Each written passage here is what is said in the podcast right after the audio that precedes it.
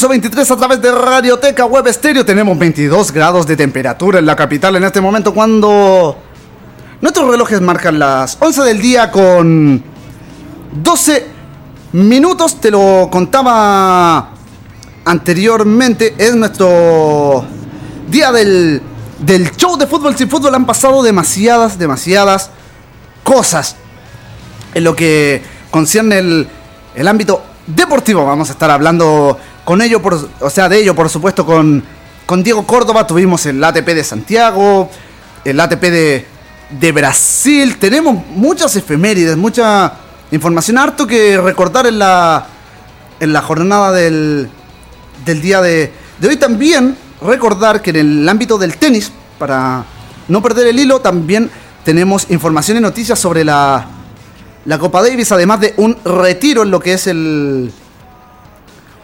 el tenis femenino, además de lo que va a acontecer en la maratón de Tokio. Pero antes de, de ir con, con todo ello, vamos a seguir, por supuesto, con la música. Esta vez nos vamos a quedar nuevamente con Los Prisioneros, pero esta vez con una canción del álbum La Voz de los 80. Te lo decía, nos acompaña un especial de rock y pop rock chileno. Nos vamos a quedar con ¿Quién mató a Marilyn? Lo que pasa es escuchar en piso 23 a través de Radioteca Web Stereo. Vamos a inyectar de buena música y buena energía tu jornada de día martes.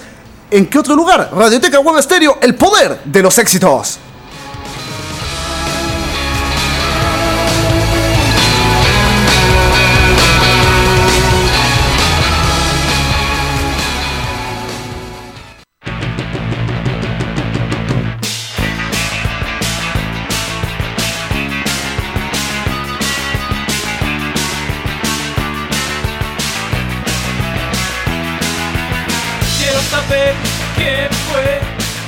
saber por qué sucedió. Oh, oh, oh, oh.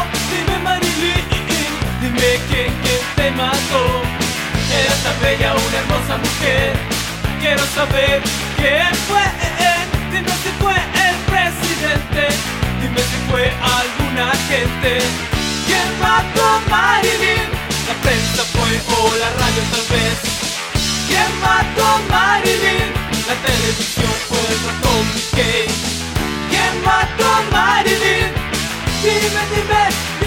dicen que fue un comunista, dicen que fue un sandinista, dicen que fue un extremista, o tal vez un latinista, dicen que fue tu doctor, dicen que fue tu amigo íntimo, dicen que fui yo o no, dime quién, quién te mató, quién mató a Marilyn, la prensa fue o oh, la radio tal vez. ¿Quién mató a Marilyn? La televisión o el ratón Mickey. ¿Quién mató a Marilyn? Dime, dime, dime qué fue.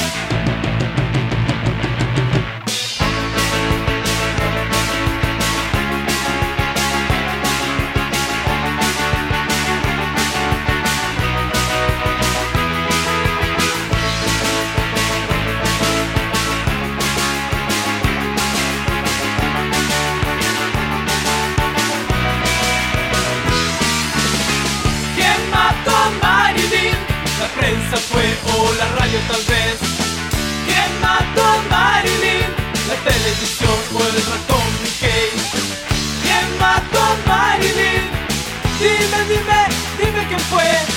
Busco los diarios de aplicación, pero no pensaste de campeón.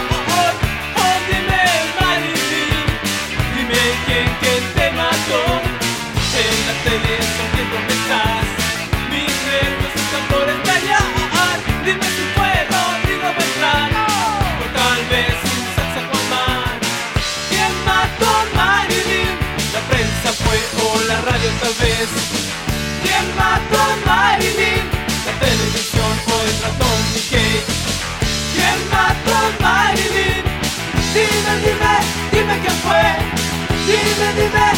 Take it.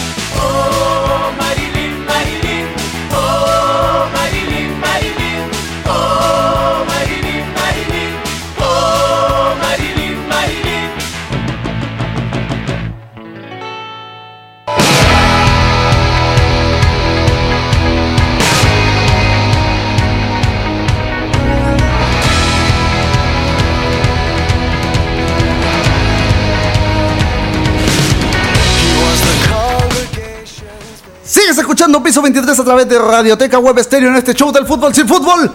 Ya está con nosotros eh, don don Diego Córdoba eh, se, se está aperando, está arreglando. Para los que pueden ver nuestro streaming de video, ahí pueden, pueden ver que está arreglando su, su computador, su Todo agua, todo para, para no quedar seco. No, Eh, mucho lo- menos con todavía verano. Claro, y, a- y aparte que le, le estaba faltando costumbre eh, la- por la ausencia que habíamos tenido. Más o menos. Pero bueno, pero, personalmente por la ausencia de, de Diego Córdoba, que se, se tomó unas vacaciones, pero uh, en- envidiables, ¿ah? Sí. Al menos quiero la mitad de esas vacaciones el próximo año. Ya vendrán. Por lo menos, pero. ya vendrán. Pero eh, buen día, Diego. Presentarte para toda la gente que ya está en sintonía de, de Radioteca Web Stereo. Saluda a su gente primero que todo y después partimos preguntando sobre las vacaciones. Ah, bueno, primero que todo, buenos días a toda la gente que está sintonizando Radioteca Web Estéreo. Nuevamente, un gusto, José Ángel, de reencontrarme con, con usted haciendo nuevamente este show de fútbol sin fútbol, como todos los martes, por supuesto, acá en la capital de la República de Chile. Vamos a tener muchísimo para conversar. Bienvenido, Marzo.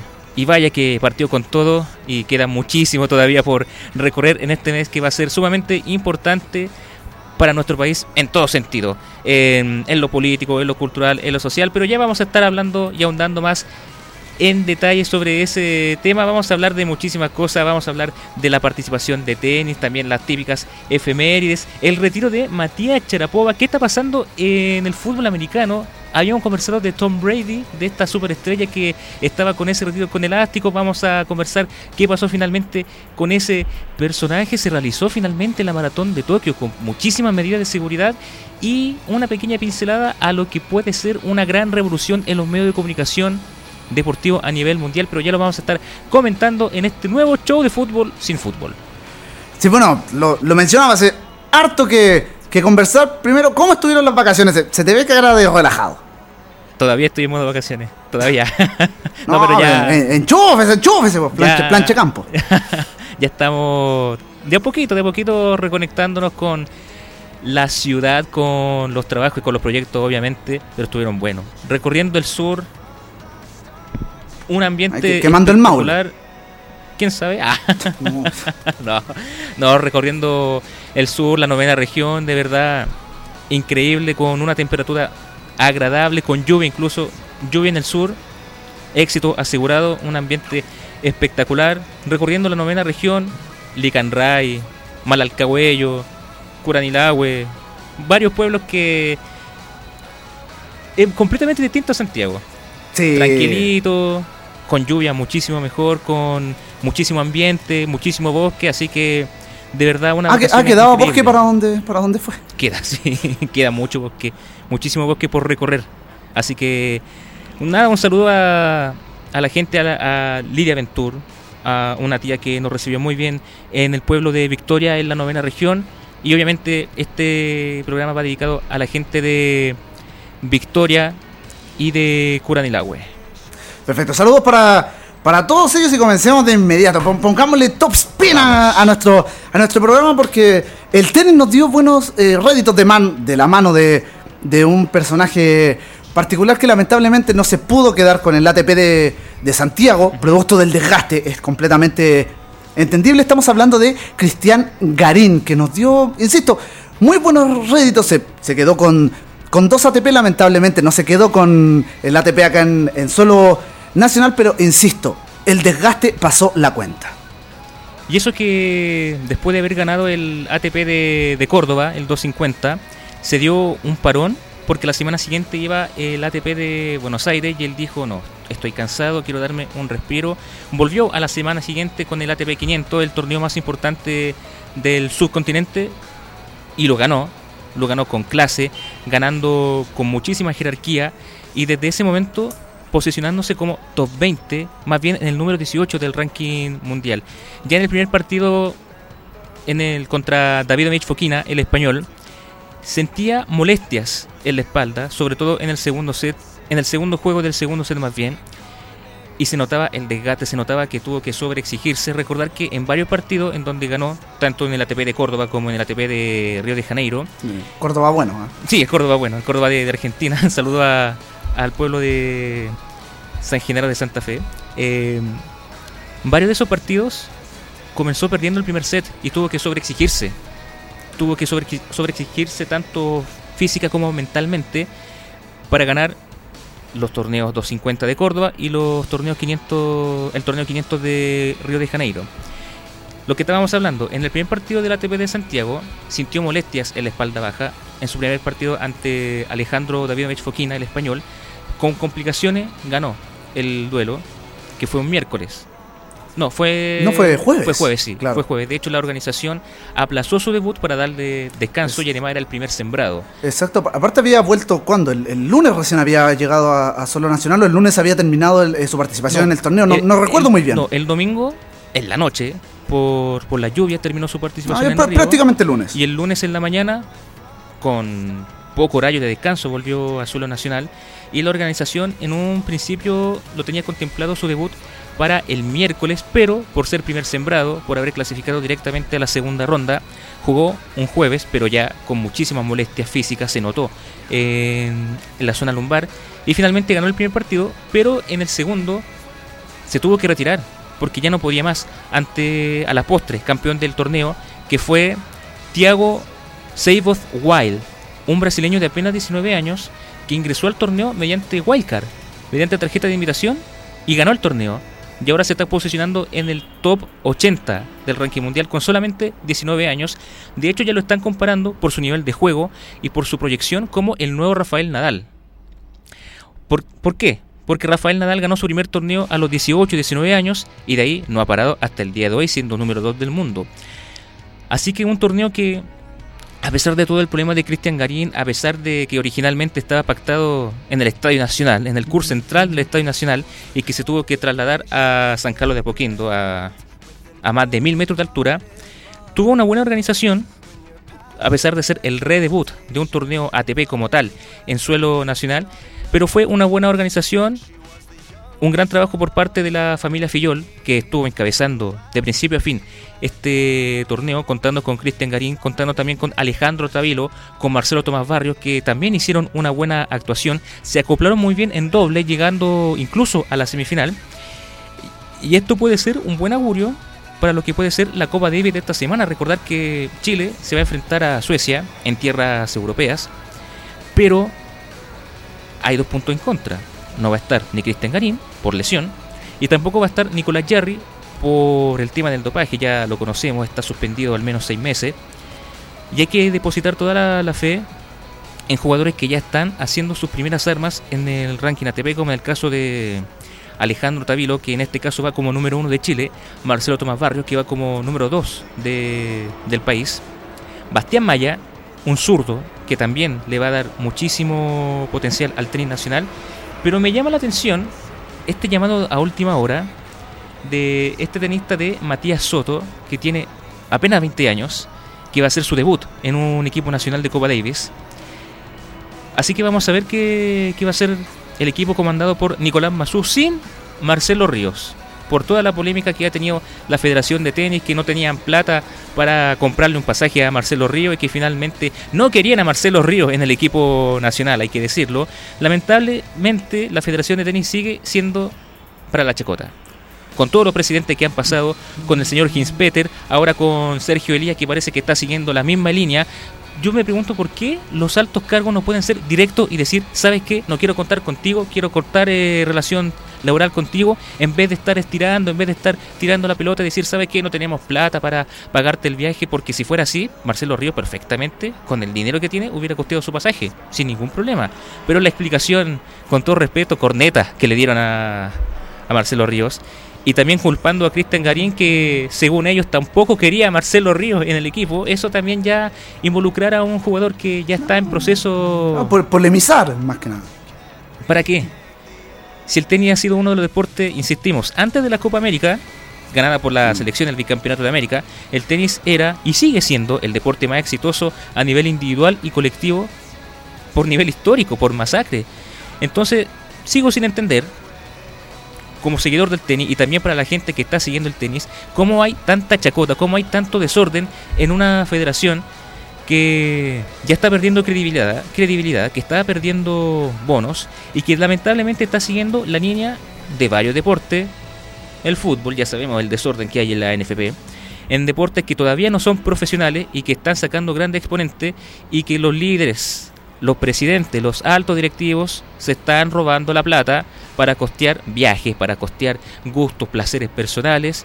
Y por lo mismo varios exponentes, incluyendo a Tomás González hace un tiempo que eh, en broma le pidió a Farcas que le auspiciara su entrenamiento, que le auspiciara su equipamiento y finalmente lo cumplió. O sea, o sea, medio, en broma, medio en sí, serio. medio en broma, medio en serio. Eh, Crepita Rodríguez también campeona mundial chilena, mujer además que ha dado muchísima alegría y que lamentablemente ya tiene que estar batallando con la pelea más fuerte de su vida, que es un tumor cerebral que le fue detectado hace un par de semanas. Desde acá le mandamos un saludo a Carolina Crespita Rodríguez. Pero así es el deporte nacional. Varios tienen que estar prácticamente mendigando, pidiendo monedas en la calle para costear sus pasajes a torneos internacionales, para estar costeando su equipamiento, para estar costeando su entrenamiento. Es cierto que la familia del tenis, muchísimos, vienen de alto recurso, y está bien, no los culpo. no, no, no, no, lo niega nadie. No. Pero eso no quita el peso de la federación. Eso no quita la responsabilidad de una federación que tiene que velar por sus jugadores y finalmente son ellos mismos los que están construyendo a los futuros campeones nacionales. De verdad, una vergüenza lo que pasó por la federación y no sé cómo va a estar el ambiente allá en Suecia, ya viajando a tierras europeas con esta tensión, sin Garín, sin Jarry y con, un, con una Suecia que está resurgiendo, comandados por Robin Soderling, que fue número 4 del mundo y que está catalogado a la altura de John Borg como uno de los grandes exponentes del tenis suizo, del tenis sueco. a ver, es que es, complicado el, tema de, la federación. Yo lo, único que saco en análisis es no hay Hinspeter bueno. Lo, primero que saco como, como análisis, ya sea como ministro, como encargado de federación, pero también eh, cabe mencionar que uno, lo, mencionaba, eh, Garín está con un desgaste físico que no va a poder ir. Nicolás está suspendido todavía por el tema del, dopaje, independiente de lo que pasó con el muchacho de Colombia, que ah, se le levantó el castigo. Se levantó el castigo. Claro, no, lo habíamos hablado porque no habíamos tenido tiempo para, poder. Eh, bueno, para la gente a Robert Farah se le levantó el castigo y puede competir con completa normalidad. Exacto, que esperemos sea eh, más o menos el mismo resultado con Nicolás Jorge. Al menos ponemos las manos al, fuego con él porque es un excelente profesional. Sí, claramente. Entonces. Y con un harto potencial todavía. Claro, claro, es, muy joven. Pero volviendo al tema de, de la federación, si quieren hacer malos manejos, en ese caso diluyamos la federación y que los jugadores se manejen por sus representantes y punto. Y que ellos hagan una suerte de, de asociación entre jugadores y que ellos elijan sus capitanes para estos, este tipo de certámenes como Copa Davis, etcétera, donde hay representación eh, nacional a nivel país. Tal vez sería un poco la mejor solución y tal vez sería hasta incluso hasta un poco más transparente. Como lo han hecho y perdón que nos metamos nuevamente en el fútbol, como está la, la Claro. Que las propias jugadoras y directoras técnicas formaron su propia ANFP porque se dieron cuenta que la ANFP no le va a dar apoyo ni. No sé, se, se, ocuparon el dinero para hacer un ascensor en la era Jadwe. Mm, un ascensor personal, bueno, cosa que pasa en el deporte, pero volviendo al tenis. Nicolás Mazú tendrá que canalizar y tendrá que catalizar descomprimir. Sí, perdón por la expresión, un cacho innecesario. Él no tiene la culpa. Porque él, ya el año pasado, con devolver al equipo a Copa Davis después de más de 10 años, con todas las limitaciones que tenía el equipo y con todas las limitaciones económicas, él solo y también con pura garra del, equipo, lo llevó nuevamente. ¿A dónde va a sacar garra Nicolás Mazo? lo llevó nuevamente a un equipo, a un grupo mundial de Copa Davis. Ahora, contando también con el capitán, pero sin su subcapitán por toda esta polémica, sin Garín, sin Jarry, con una nube negra que Nicolás Mazú tendrá que lidiar este fin de semana, que va a ser un partido sumamente difícil ante una Suecia que, insistimos, está resurgiendo, está tomando nuevamente grandes niveles a nivel tenístico. Su número uno, que es el sueco Mikael Imer, el número 72 del ranking ATP. Y lo bueno de Suecia es que también están apoyando a la inclusión y Michael Imer es eh, descendiente de afroamericanos. Qué maravilla. Al igual que su hermano Elias Imer, que son los top, los dos top rankeados de, de Suecia. Y ellos están comandando una nueva generación junto a Robin Soderling, que insistimos es el capitán del equipo sueco. Así que tiene, hay que tener muchísimo ojo ante una Suecia que está resurgiendo de, después de un parón tenístico, que va a tener a un equipo chileno golpeado por todo lo que hemos comentado. y por, por, cosas extratenísticas, que es lo peor. Extratenísticas, exacto. Y insistimos, esperemos que Nicolás Mazú pueda resolver, ya sea tanto dentro como fuera de la cancha, este problema ante una Suecia que históricamente ha sido un rival durísimo para Chile. Si vemos el historial, Suecia domina por 4-1. 4-1. Y esta va a ser la primera oportunidad en que se juegue en pista cubierta, en pista techada. Las cinco oportunidades anteriores han sido en, ya sea en pista dura o en pista de arcilla, pero abierta, donde el aire influye muchísimo, las condiciones climáticas también. Esta vez va a ser sumamente distinto y va a ser una, un gran desafío para tenistas que, sobre todo los nuevos, eh, Bastián Maya y Matías Soto, que no están acostumbrados a, a pistas duras. Alejandro Tavilo sí, porque él nació en Canadá, él se crió en Canadá, está acostumbrado a pistas duras, pero el resto... Ah, acostumbrado a la policía montada también. También, pero el resto no. Y obviamente el, local, que en este caso Suecia, tiene prioridad de cancha. Ellos eligen el tipo de, superficie, si va a ser encubierto o si va a ser abierto. Obviamente los suecos velaron por sus propias necesidades, por su propia fortaleza y no hay nada que hacer ahí. El, local tiene el derecho y ya está. Si Chile... Es la, es la, ventaja deportiva. Sí, es la ventaja deportiva. Si Chile hubiera tenido el derecho, obviamente los suecos hubieran reclamado, no, que está en altura, que está sobre el nivel de mar, que está en arcilla, etcétera, así. Pero así es el, la Copa Davis, así es esta ventaja deportiva, este derecho de, de cancha que tiene el equipo local. Y insistimos, va a ser un fin de semana bien complicado y bien duro para el tenis nacional, que todo parte este viernes a eso de las 10 de la mañana, cuando Chile se enfrente los dos primeros singles a Suecia y el sábado el dobles y los dos singles restantes. El sorteo vendría siendo mañana, pero generalmente los primeros partidos siempre es el 2 del local contra el 1 de la visita y ahí se van se van rotando. Así que esperemos cómo va a ser ese sorteo y insistimos, va a ser una, un fin de semana bien complicado, pero también un gran desafío para el equipo chileno de Copa Davis. Sí, también para que los muchachos nuevos eh, empiecen a tomar eh, eh, ritmo de competencia internacional. O sea, sé que, sé que hacen tour y todo, pero no es lo mismo jugar una Copa Davis que un, que un, certamen que una ATP. Claramente. Esto, bueno, ya hemos hablado muchísimas veces de este nuevo formato de Copa Davis que este, esta Copa Piqué, como ha sido catalogada que no ha llamado la atención a muchas personas, a diferencia de la Copa ATP, que si bien el formato vendría siendo similar, le, dio muchísimo más, espectáculo, le dio muchísimo más carácter a, los torneos mundiales. La Copa Davis fue como demasiado cuadrada y más encima le salió mal. Y la Copa ATP fue muchísimo más distinguida y salió espectacular. Incluso ya venían sondeando si podrían fusionar los torneos. Vamos a ver qué sucede con a mediados de este año, pero por el momento la Copa Davis y la Copa ATP, que este fin de semana va a tener su partido de repechaje para el Grupo Mundial, ya lo hemos dicho, Suecia contra Chile en Estocolmo, pero también va a jugar Croacia contra India. Obviamente los ganadores de esta serie clasifican directamente al Grupo Mundial y los perdedores a su respectiva zona 1 continental.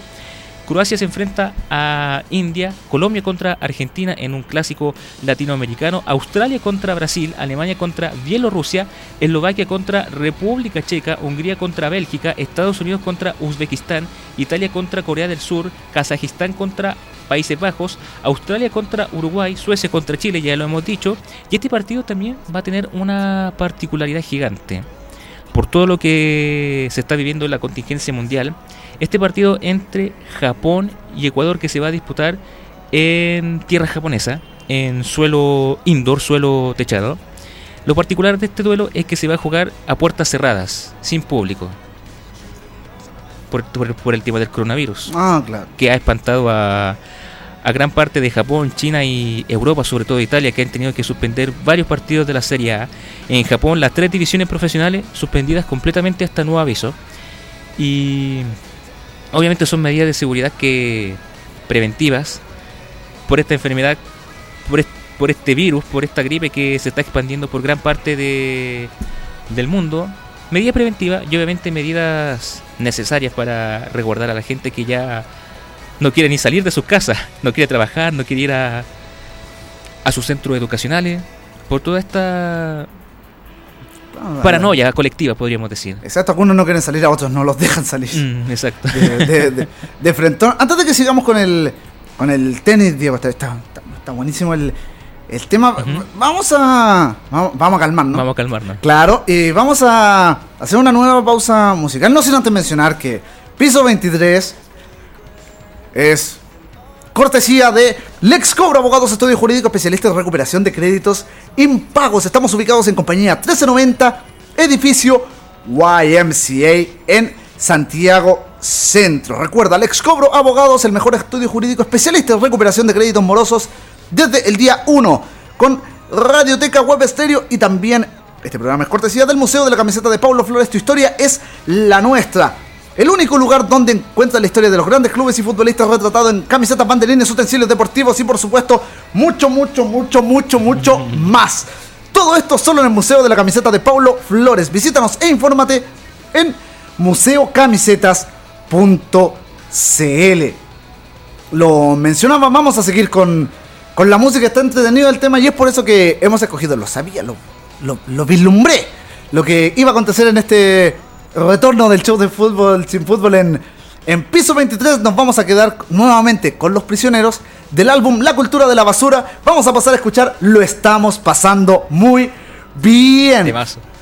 Te acompañamos de 11 del día hasta la 1 de la tarde. Esto es tu matinal del mediodía. Show polideportivo. ¿En qué otro lugar? Radioteca Web Estéreo. El poder de los éxitos.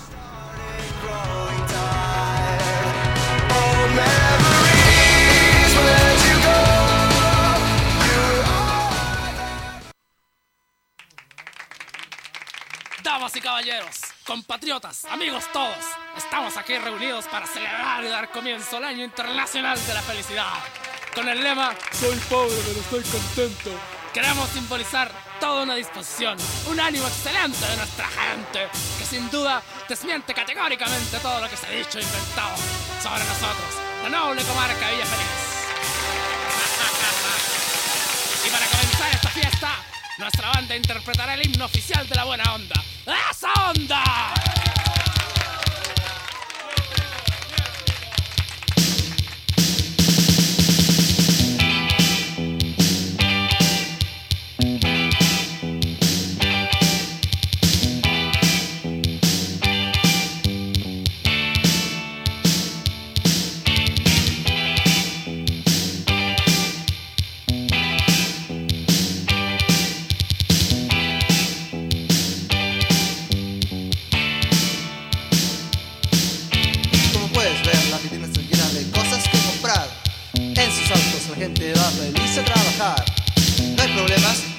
Este lugar es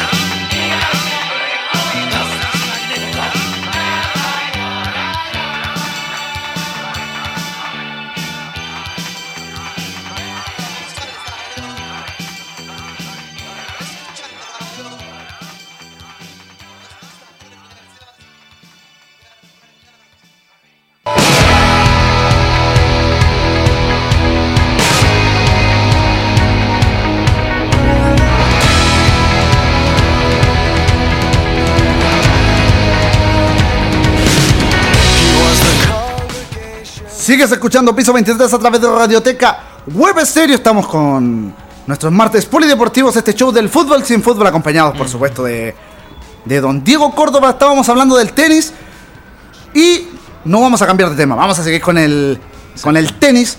Porque esta vez vamos a pasar al, al ámbito femenino donde lamentablemente para muchos, me incluyo, Me incluyo. lamentablemente anunció su retiro María Sharapova. Y no solamente lo anunció, sino que disputó el Australian Open y se finí. No va a haber partido de despedida, no va a haber regreso, lo comentó por sus redes sociales, también en una columna que escribió a la revista de moda Vanity Fair, que no va a volver al tenis y se retiró a los 32 años. Una edad que para muchos en el deporte puede ser o el final de tu carrera o puede ser también un nuevo comienzo, un nuevo nuevos aires, un segundo aire en el deporte. En este caso la tenista quiso simplemente decir adiós al tenis, colgar la raqueta y hay que decirlo, una carrera fantástica, una carrera prácticamente intachable, la de la tenista rusa que fue número uno durante más de 20 semanas, cinco veces número uno, 20 semanas si contamos todas esas oportunidades, que ganó un total de 36 títulos ATP, entre ellos 5 Grand Slam, 2 Roland Garros, un Wimbledon, un abierto de Estados Unidos y un abierto de Australia. O sea, logró lo que varios tenistas quieren conseguir, el famoso Grand Slam, el carro completo, ganando al menos una vez todos los Grand Slam. Una de las tenistas que, a opinión personal, comparado con las hermanas Williams, es quizá hasta el día de hoy la tenista más influyente de todos los tiempos. No solamente por su nivel tenístico, sino también porque ha participado en muchísimas obras de caridad, tanto en Rusia como a nivel mundial, que ha sido embajadora de la ONU, embajadora por una buena causa, además de ser modelo, de ser portada de revista en distintas en distintas publicaciones, de imponer un nuevo estilo de moda en, en el tenis.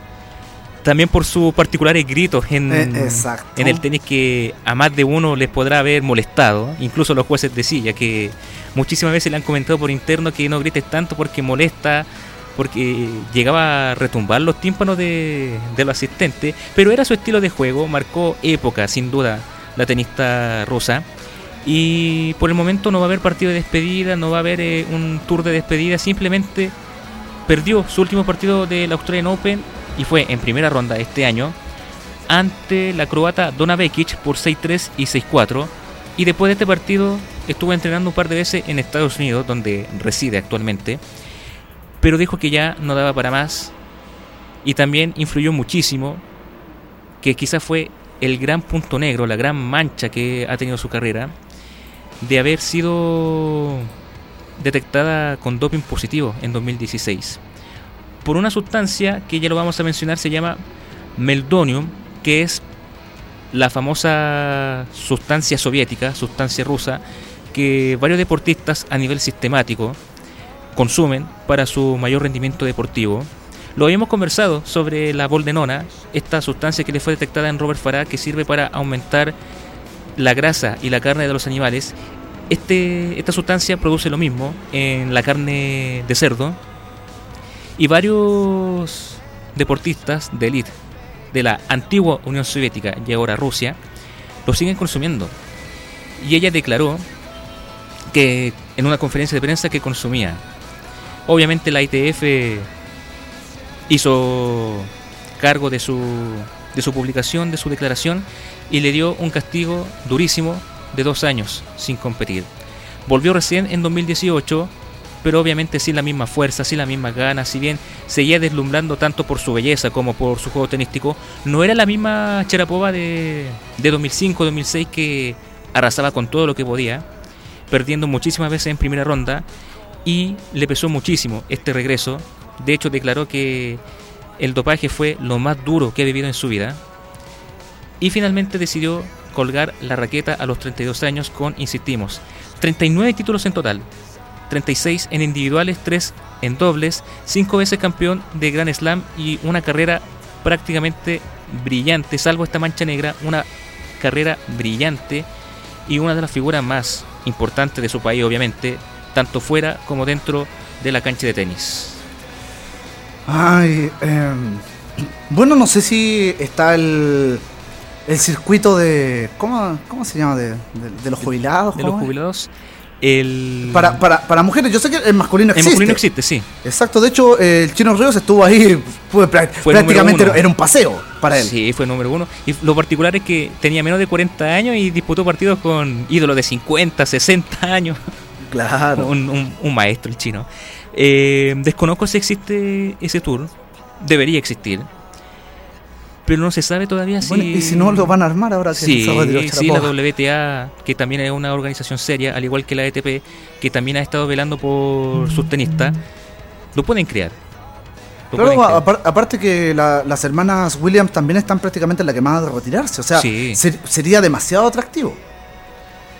No, demasiado atractivo y contando también a otras tenistas como Steffi Graf de Alemania, con Martina Natarilova de República Checa, eh, Sabatini de Argentina, que también fue una de las grandes de Sudamérica, con ah, esta tenista suiza que también es de origen balcánico, que no me acuerdo, Martina Hingis, con Justin Genan, que también fue multicampeón de Roland Garros. Se puede crear un tour perfectamente de tenistas ya retiradas del tour femenino. Y yo pienso que con este retiro puede ser el punto de inflexión para que la WTA cree esta gira de ídolos tenísticos femeninos. Si no, no estaría, no estaría para, para nada mal, y aparte que muchos queremos seguir viendo a Charapova en cancha. Sí. Marcaba estilo. Sí. Sí, y aparte, independiente de, la imagen como, como mujer, que eh, tiene, tiene un juego eh, muy bueno. Sí. Eh, pese a, a ser un tanto, no un tanto, un tanto muy alta. Mm, un metro ochenta y ocho. Exacto. Que podría, que podría uno, uno decir, no, tal vez un, un poco tronca. No, no es tan. No. no es, es, bastante suelta, llega muy bien, sobre todo a, a, los rincones, al menos en, los partidos que yo, que yo, he podido ver. de, ella tiene, tiene un muy buen juego, pese a, entre comillas, su condición física. Sí. Mezclaba, mezclaba agresividad con sutileza. Exacto. Lo mezclaba muy bien dentro de la cancha. Exacto, de, de las mejores jugadoras que, que he podido ver, descartando a, a las hermanas Williams. Obviamente. Claro, que ahí es otra cosa. Mm. Es otra cosa, independiente de que son hermanas, su- sus estilos yo considero que son bastante distintos. Sí, son distintos. pero Yo diría que Serena es más agresiva que Venus. Sí, sí, to- sí, total, Sí. totalmente, totalmente, pero pero en los dobles qué manera de, de complementarse muy bien los dos estilos de juegos cuando les toca eh, cuando jugaban juntos. Eso es difícil en dobles porque aparte de tener una buena química entre lo, entre la pareja, se mezclan distintos estilos de juego sin, sin más que agregar.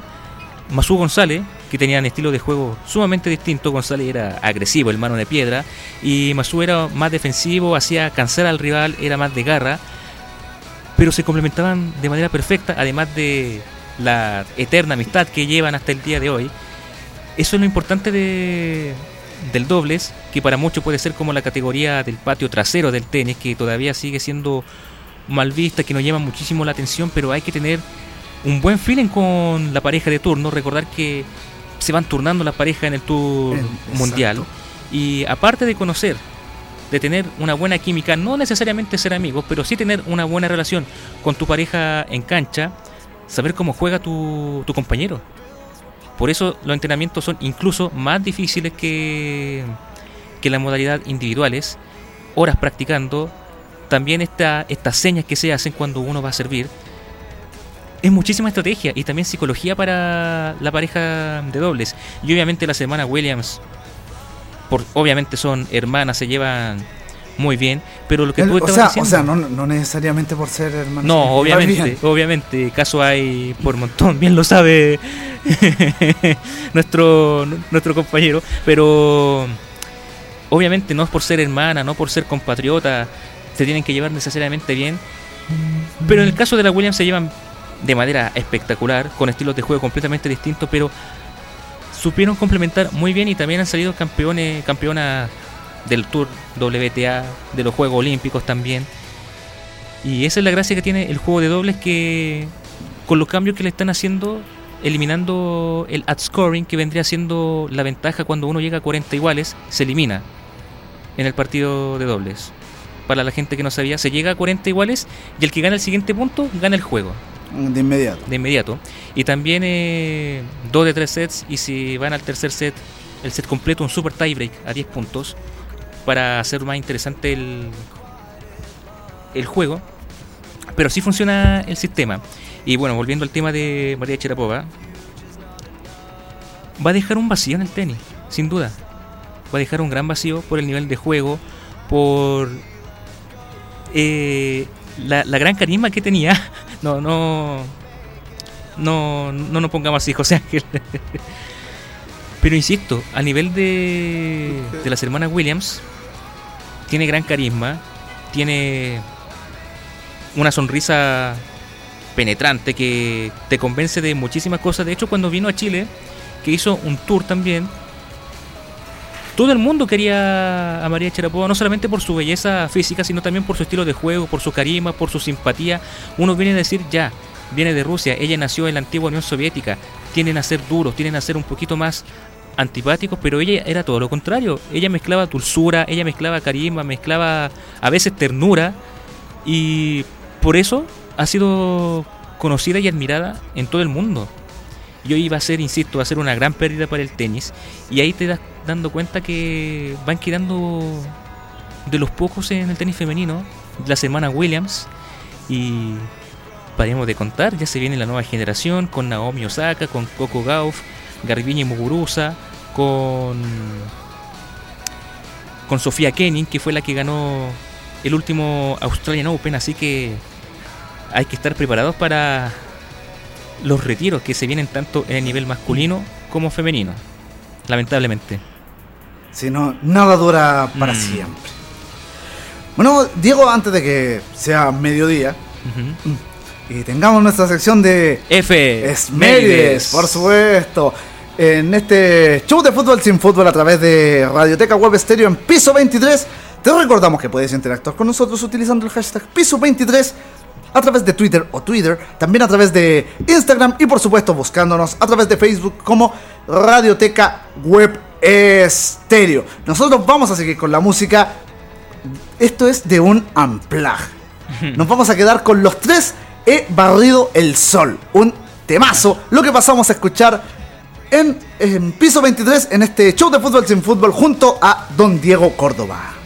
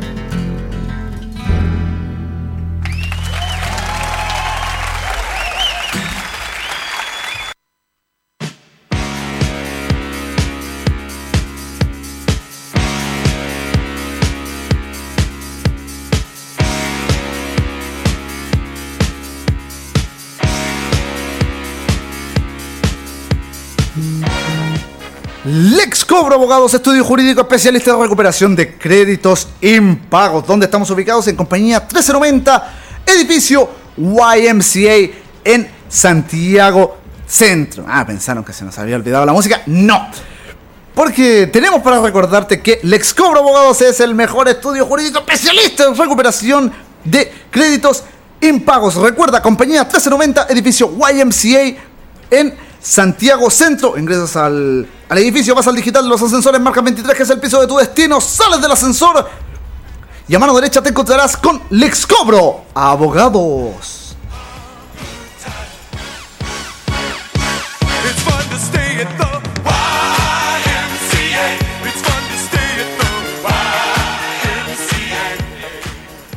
Y también, por supuesto, este programa es cortesía de el Museo de la Camiseta de Paulo Flores, donde tu historia es la nuestra. Recuerda visitarnos e informarte en www.museocamisetas.cl, porque este es el único lugar donde puedes encontrar retratada la historia de los grandes futbolistas y clubes en camisetas, pantelinos, utensilios deportivos y mucho más. Recuerda, todo esto en el Museo de la Camiseta de Paulo Flores. Tenemos las 12 del día con 4 minutos después de nuestras menciones. Por supuesto, agradecer de quienes nos brindan la oportunidad de que estemos haciendo un nuevo capítulo de, de Piso 23 a través de Radioteca Web Stereo mientras tenemos 24 grados de temperatura en Santiago, capital de la República de Chile. Estamos acompañados de don Diego Córdoba, a quien pueden ver en nuestro streaming de video. Ahí está don Diego Córdoba, nuestro especialista en, en polideportivo para este show del fútbol sin fútbol en mediodía. Y es momento de nuestras F. Mérides.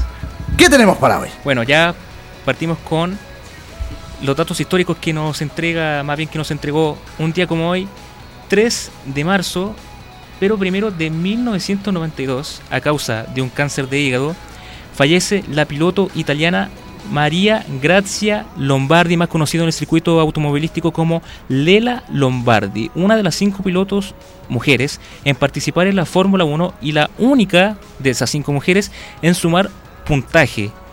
Lamentablemente sumó solamente medio punto porque terminó en el sexto lugar y hasta en esa instancia, en los años 70, solamente hasta el quinto lugar sumaba puntos, no como ahora que hasta el décimo lugar suma puntos en una carrera. Sumó medio punto, pero ya hizo historia al ser hasta el día de hoy la única mujer en sumar puntaje. Fue una de las pioneras en el automovilismo femenino. Desde muy pequeña quería seguir la contraria a su familia que tenía una tradición en el campo ganadero, transportando carne y mercancía hacia su pueblo. Y de hecho, ella apenas cumplió los 18 años, sacó su credencial de para conducir, su carnet para conducir, y empezó a ella a trasladar en camiones, en camioneta la mercancía a su, hacia su pueblo. Buen truco ese. Sí, Qué trucazo.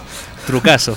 Eh, tuvo una personalidad bien fuerte y eso lo la llevó a participar en distintas carreras locales, después empezó a ascender a carreras internacionales, Fórmula 3, Fórmula 2 a nivel europeo, hasta que el equipo Ford vio su talento y la ascendió a la Fórmula 1 con cuando los pilotos brasileños estaban dominando, Nelson Piquet, Emerson Fittipaldi, que eran para Lombardi, para Lea Lombardi, sus grandes ídolos en el automovilismo, y pudo luchar contra ellos en carrera. Estuvo solamente dos temporadas, no, 1975 y 1976, en el Gran Circo del Automovilismo Mundial, participando en 17 carreras, pero solamente puntuó en una, medio punto, que fue en el Gran Premio de 1975, que paradójicamente fue una, fue una carrera trágica, donde murieron al menos seis personas.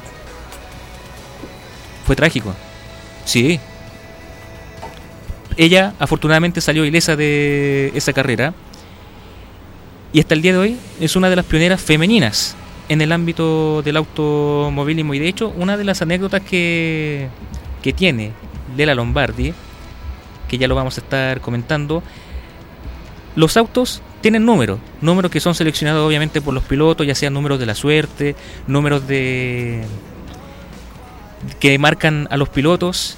Ella usó la número 208.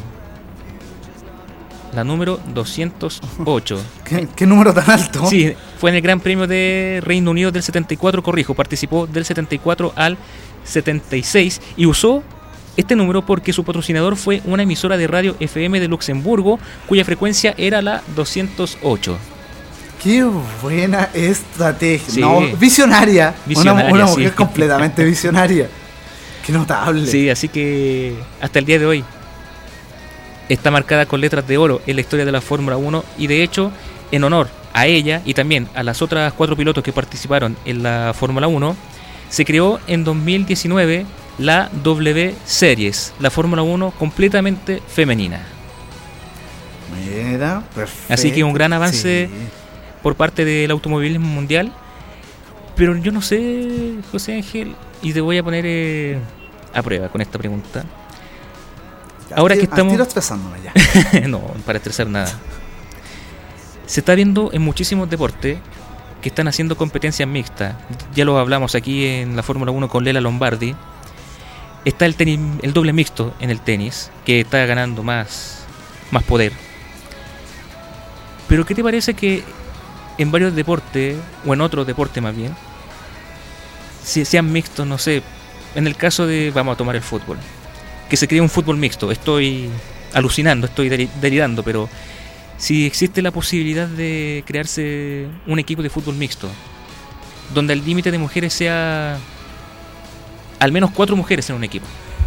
A ver, eh, referente a, a eso, me gustaría, pero solo por abrir una nueva ventana. Que sería eh, tener jugadores o jugadoras Ujú. eh, LGTB en un equipo. LGTB. Exacto. So- solo para abrir esa ventana. Me gustaría eh, que, que hubieran equipos mixtos. Porque esto quitaría ese, ese, ese como muro que hay frente a equipo Uruguay es uno de los pioneros en, en hacer selecciones de, de esas características. De hecho tuvimos un, eh, visita de, de, de su selección acá en, en nuestro país. Eh, No, no- no me puedo acordar bien hace cuánto. Fue ha- hace no, hace no mucho. Harán tal vez 5 o 4 años.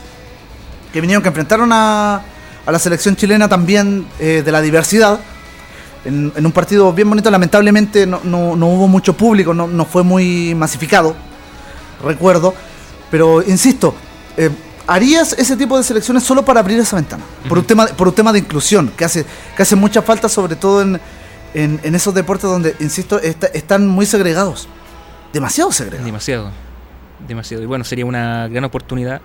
Y ya Lela Lombardi hace 40 años lo demostró en el Gran Circo de la Fórmula 1, la Fórmula 1 que lamentablemente en 1992 falleció con solamente 48 años a causa de un cáncer de, de hígado.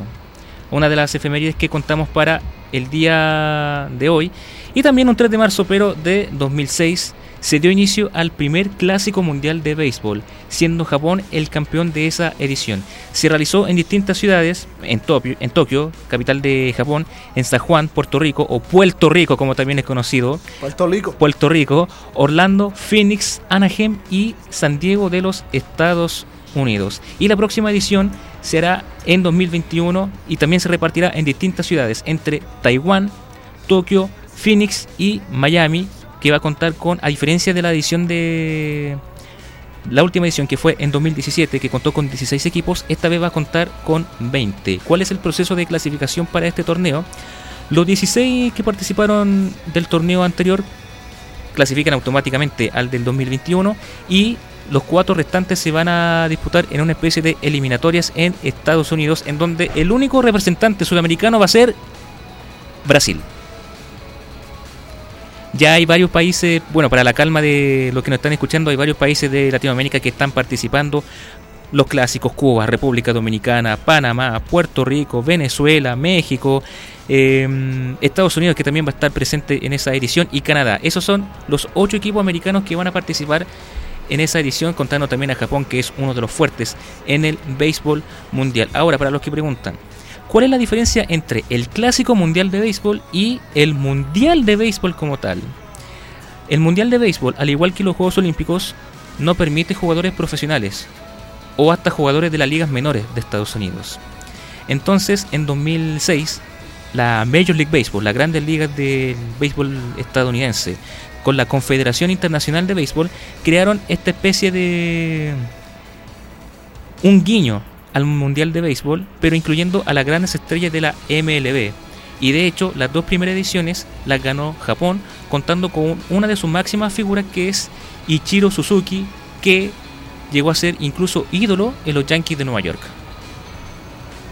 Mira. Dato curioso del Sí. Clásico Mundial de Béisbol que se va a disputar el próximo año en distintas ciudades del mundo. Sí, ahora John, eh, el tema eh, está bien. eh, entiendo un poco el tema de que eh, se lleva a, distintas, a distintos lugares para masificar el, el béisbol. Acá, por ejemplo, no prácticamente no, no sabemos nada de béisbol, salvo que se ocupa un, un palo para pegarle una pelota. Exacto. Claro. Como la chueca, tal vez. Pero. Pero creo que tal vez es un poco exagerado llevarlo a tantas partes. Un certamen de, de esa. de esa índole. Tal vez. No sé, en, en países un poco más eh, hermanos. Como por ejemplo. eh, el, el certamen del- de la Copa del Mundo Corea-Japón. Así Eh, en, el, en el caso del, del, del fútbol, ahora mismo la, la Copa América también, nuevamente de- del fútbol, que va- vamos a tener Argentina-Colombia. Por ahí, pero andar eh, repartiendo un, un torneo que sí es, es desgastante porque tiene que ser eh, muy comprimido, con tantos viajes insisto, en, en tantos lugares, lo encuentro entre comillas un poco exagerado. No sé, no sé qué opinas tú al respecto. Yo pienso que es una especie de tour mundial esta, este torneo y me parece que está bien porque son lugares obviamente seleccionados. Estados Unidos, Japón, Puerto Rico, en Taiwán que también... Ahí Taiwán yo pienso que ahí fue una estrategia clara para masificar ya. Tenemos que seleccionar a un país para meter el béisbol. Claro, y con muchos habitantes. También. muchísimo, muchísimo habitante. Eh, se podía haber el- elegido a China, pero obviamente por temas políticos y por temas económicos se eligió a, a No, Taiwán. no, y aunque hubiera estado seleccionado con el tema del coronavirus, hubiera quedado descartado. No, increíble. Bueno, aunque se va a realizar en Tokio, que también ha sido un tema el coronavirus. Sí, no, no tanto, sí, pero, pero claro, todavía está ahí. Sí. Y si vienen los Juegos Olímpicos, que también ha sido un, un tema importante. De hecho, ya hay especulaciones que lo quieren suspender. Hay varios que no quieren ir a Japón por este tema del coronavirus, pero bueno, está en veremos. Mo- Por el momento se realiza los Juegos Olímpicos en la capital del Japón. Eso con respecto al Clásico Mundial de Béisbol y un día como hoy, pero de 2014, en Pretoria, una de las ciudades importantes de Sudáfrica, comenzó el juicio contra el atleta paralímpico sudafricano Oscar Pistorius por asesinar a su novia, la modelo Riva Steenkamp, ocurrido el 14 de febrero de 2013 en la madrugada de los días de, los enamorados. Trágica coincidencia para ese asesinato y que marcó marcó todas las portadas en Sudáfrica porque se veía a Oscar Pistorius como el gran ejemplo a seguir. Para la gente que no conoce la, his- la historia de este velocista paralímpico, él nació sin peroné. Y de chico tuvieron que cortarle la parte baja de, las piernas, tuvieron que amputarle la- las piernas. Y él, para la suerte de él, nació en una familia con recursos, en una familia acomodada, y pudieron costearle las prótesis, los... ¿Cómo Los, decirlo? los- los tratamientos correspondientes. Los tratamientos, sí. Y fue incluido en una, en una escuela con un régimen altamente militar, donde pudo practicar muchísimos deportes con las prótesis. Fútbol, rugby, golf, atletismo, natación. Y cuenta la historia que él jugando rugby se rompió la rodilla y tuvieron que cambiarle las prótesis a una con forma de J que hasta el día de hoy es famoso por usar esta prótesis y optó por el atletismo y ahí no paró más, rompiendo récords mundiales en 200 metros, en 400 metros, en la posta 4x400, hasta el día de hoy tiene los récords mundiales. Y todos lo veían como la gran figura a seguir, de hecho, marcó historia en 2012 al ser el primer atleta paralímpico en participar en unos Juegos Olímpicos convencionales, no paralímpicos, marcando historia, eh, clasificando, llegando hasta la semifinal de los 400 metros planos. Por tiempo no alcanzó a jugar la, la final, pero ya marcó historia. Y varios estuvieron en contra de, de su participación porque por las prótesis. Sí, lo, lo recuerdo muy bien. Sí, que muchos decían que podían darle alguna ventaja deportiva. En un principio fue excluido de esa competencia. Pistorius recurrió al TAS, al famoso TAS, al Tribunal Arbitrario Deportivo de nivel mundial. Saludos, Unión Española. Ganó, ganó el juicio y finalmente pudo competir en, en los Juegos Olímpicos Convencionales de Londres 2012 y también en Valleros Mundiales de Atletismo donde pudo marcar historia.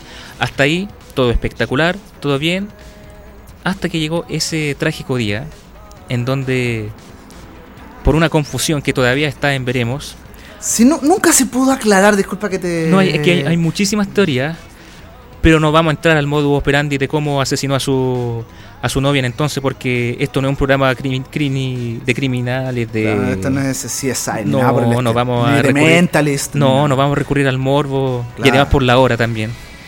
Eh, no vamos a recurrir a cómo fue el modus operandi, pero asesinó en una confusión a, a su mujer en, en ese entonces que era también una modelo en ascenso, una supermodelo sudafricana. Y desde ese día llegaron todas las penas del infierno para Oscar Pistorius. Que hubo este tira y afloja de juicios que si, iba o no a la cárcel. Claro que, que primero lo. eh, eh, eh, me parece que primero se resuelve como inocente, después, resuelve como inocente. después se, se vuelve a, a retomar el caso, termina siendo culpable. Sí. Entonces eh, fue, fue bien, bien confuso toda la situación, empezando por el asesinato en sí, como el mismo proceso. Exacto.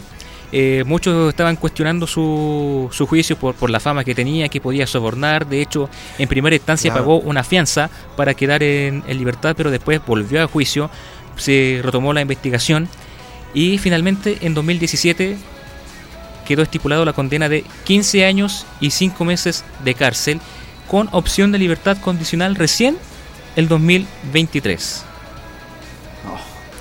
Sus padres lo han visitado y han comentado que él ha estado en esta especie de reencarnación en la cárcel, que ha sido como una especie de evangelizador dentro de la cárcel, eh, guiándose por la palabra de la Biblia y también armando su propio huerto, que ha sido como su método desestresante dentro de, de prisión. Pero es increíble cómo por malas decisiones y también por eh, su obsesión por las armas y también por los celos, porque había antecedentes de, Exacto, de violencia doméstica. de violencia doméstica, llegó a esta circunstancia y lo curioso, y no sé si fue como una especie de premonición por parte de Nike, que fue la empresa que hasta el día de su juicio auspiciaba orgullosamente a Oscar Pistorius y que tenía contrato de, de primer nivel a la altura de Cristiano Ronaldo, de Rafael Nadal. Exacto, de hecho, de hecho en un momento, si la memoria no me falla, estuvo prácticamente a, a punto de firmar un contrato de por vida. estuvo a punto. Estuvo a punto por ser eh, una gran figura a nivel deportivo. Ya no era el atleta paralímpico, era el atleta, simplemente Exacto. el atleta. No había distinción en los contratos, en los términos de publicidad, pero Nike fue bien premonitorio en, en comentar una publicidad donde aparece él, orgulloso, mostrando su, su prótesis con la figura de atleta. Y el anuncio está en inglés, pero lo vamos a traducir. Que dice: es una es como una publicidad pegable que es en, que se pegaba en las carreteras en, Ah, ya, ya. en las ciudades etcétera. Dice nací sin huesos debajo de mis rodillas. Solo medía 5 pies y 2 pulgadas que vendría siendo un metro sesenta sin las prótesis. Pero este es el cuerpo que me dieron. Este esta es mi arma. Como conquisté como vencí mi guerra. Así es como he roto 49 veces el récord mundial, como me convertí en la cosa más rápida del mundo sin piernas, sin piernas. Este es mi arma. Es- así es como peleé.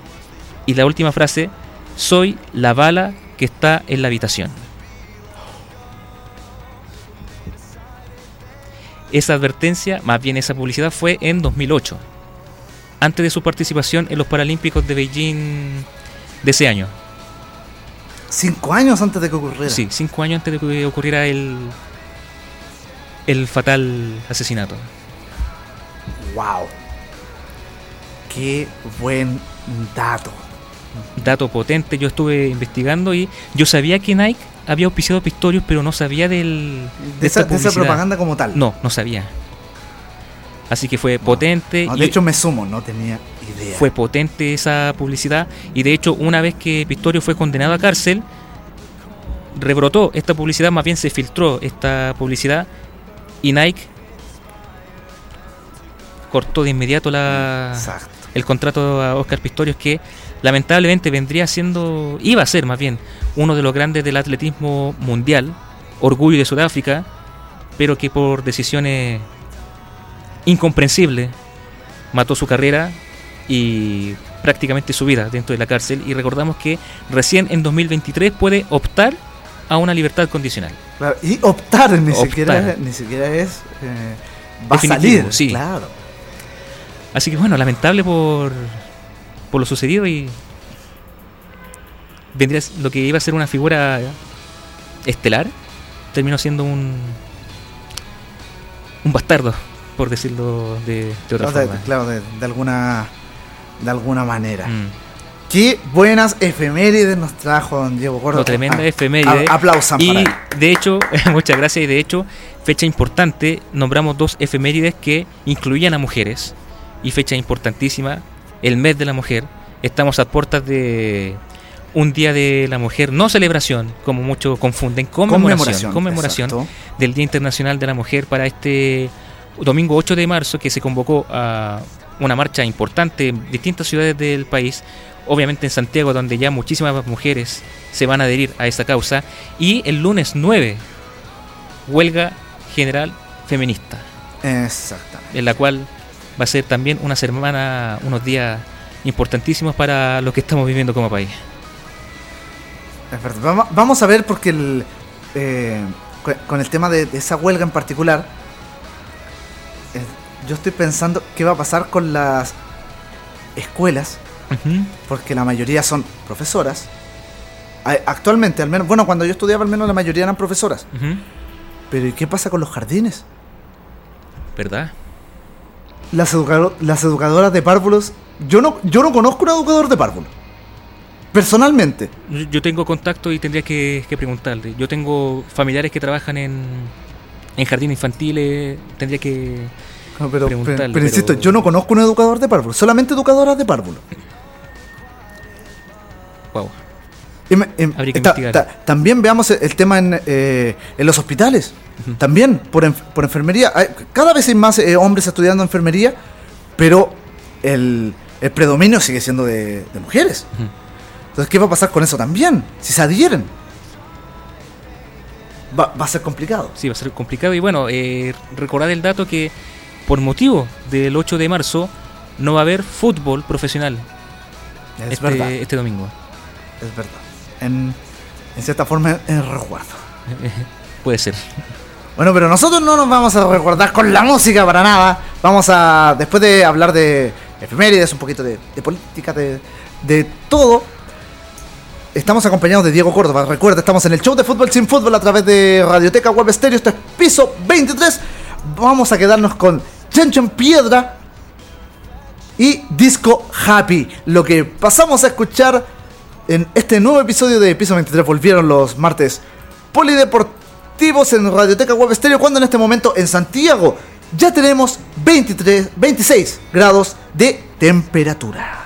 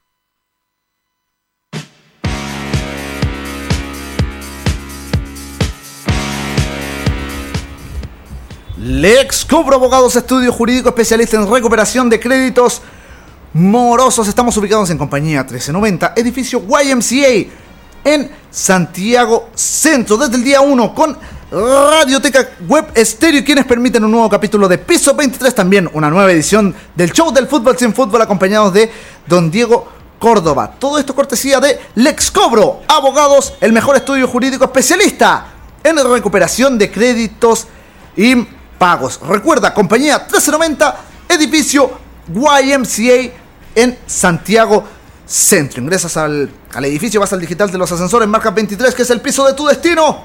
Ves la letra del ascensor, por supuesto, lo abordas, sales y a mano derecha te encontrarás con Lex Cobro Abogados. Fun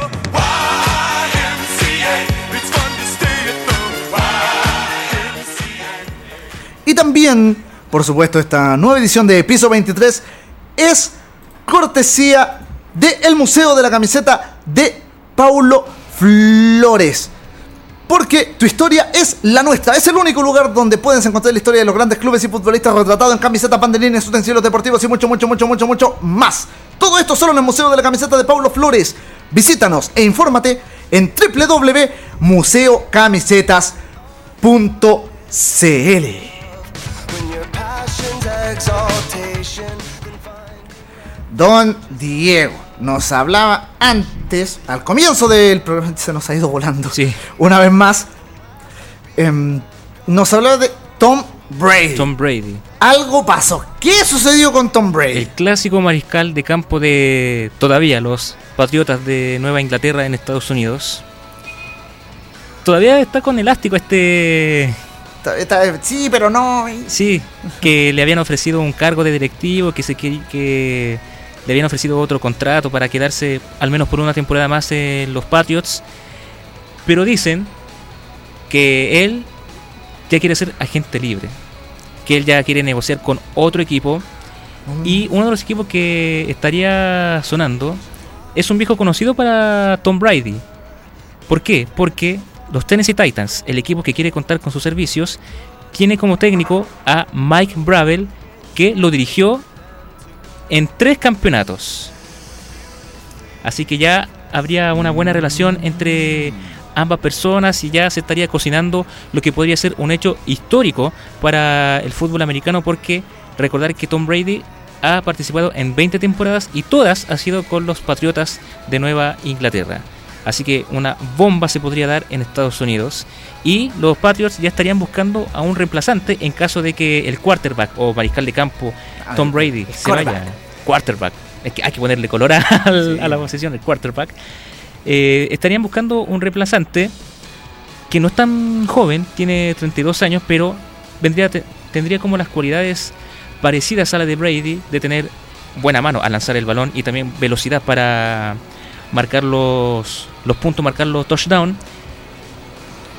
Se está viendo los datos y podría ser Andy Dalton, que viene de, lo- de los Cincinnati Bengals. Andy Dalton, 32 años, que es la primera opción en caso de que Tom Brady deje, después de 20 temporadas, a los New England Patriots. Complicado. Sí. Yo fuera Tom Brady no me voy. No, ya lo hablamos la, hace un mes más o menos. Lo hablamos Sí, de más o menos. este multicampeón de Supertazón que es famoso no solamente por, por su nivel de juego, sino también por su vida pública. Casada, casado con Giselle Bündchen, famosa supermodelo germano-brasileña. De practicar yoga, de practicar también el veganismo, de ser una figura tanto amada como Como odiada odiada. en Estados Unidos. No, va, va a dar que hablar, va a dar que hablar ese fichaje, ese que se da. Sí, a, ver qué, qué- qué es lo que dice el, el mercado de, de fichajes de lo que es la, la NFL. Pero eh, quiero que, que cambiemos de tema también. Que nos vayamos a, a otro deporte. Un pero que volvamos a, que, pero que volvamos a un lugar del que ya hablamos. Sí. Hablamos de Tokio. Y quiero que volvamos allá porque eh, hay novedades con el tema de, de la maratón de, de Tokio. Novedades, la gran novedad es que se realizó. Sí, Se realizó. claro, pe- pesa todo, pesa todo. Pese a todo, sí. Eh, se realizó el fin de semana pasado con estrictas medidas de seguridad en una de las maratones más importantes a nivel mundial. Iban a participar más de 30.000 atletas. Se redujo a 300 por el tema del coronavirus. A 300. Eh, ¿Cuánto eran? Eh, 3.000. Casi 30.000. 30.000. 30.000, 30.000, estamos hablando del 1%. más o menos. Participó el 1% de los que se esperaban. Sí, Qué fuerte. fuerte. Qué fuerte. Fuerte, demas- sí, demasiado fuerte. Y por el tema del coronavirus, eh, que está creando esta, este temor en la población, sobre todo en Japón, que ya lo hemos dicho, se han suspendido muchísimas actividades. El fútbol de hasta la tercera división está prácticamente, no prácticamente, completamente suspendido. Pero ya tenemos a los ganadores de esta edición, que fueron el etíope Birtano Lipsi, que terminó la carrera en 2 horas con 4 minutos y 15 segundos, y la israelí de origen keniano Lohan Chemtai, que lo terminó en 2 horas con 17 minutos y 48 segundos. Ahora lo particular es que respectivamente a ambos le faltaban 2 y 3 minutos para romper el récord mundial. Estuvieron ahí para marcar una nueva marca. Para el lamento de ellos no pudo ser, pero ya competir con muchísimas medidas de seguridad, con los guardias viendo paso a paso, eh, prácticamente sin público. Había público, pero tenía que quedarse en un lugar. No podía irse a otro lado a seguir la, la carrera por temas de seguridad. Una carrera rara, obviamente, muy rara lo que se vivió allá en Tokio, pero que se pudo dar con completa, no con completa normalidad, con un poquito de normalidad, pero se dio y finalmente dio a los ganadores de origen africano de Kenia y Etiopía, que son los grandes maestros del atletismo, hay que decirlo, los grandes maestros. De hecho, hay un libro que, que lo recomiendo, Correr con los Kenyatta, de un periodista inglés que estuvo un año viviendo en, en Nairobi, capital de Kenia, y vio cómo entrenaban los, los que también tienen un ADN, un- una genética que les permite correr. También habla de los orígenes eh, de, del running en África, que viene por motivos de la caza, por motivos de conseguir alimento, y con los métodos kenyatas empezó a correr y empezó a reducir sus tiempos y corrió una maratón, vivió la experiencia y lo pudo terminar en poco más de dos horas, que vendría siendo el, el promedio de un keniata o de un etíope. Un libro que se lo recomiendo, Correr con los keniatas, que se publicó hace no más de 10 años. Siempre, siempre re- recomienda libros, Diego Sí. ¿eh? Bueno, Sí, pues hay que culturizarse. sí, no, hay que eh, leer. No sé, no sé, es verdad. Hay, hay que leer.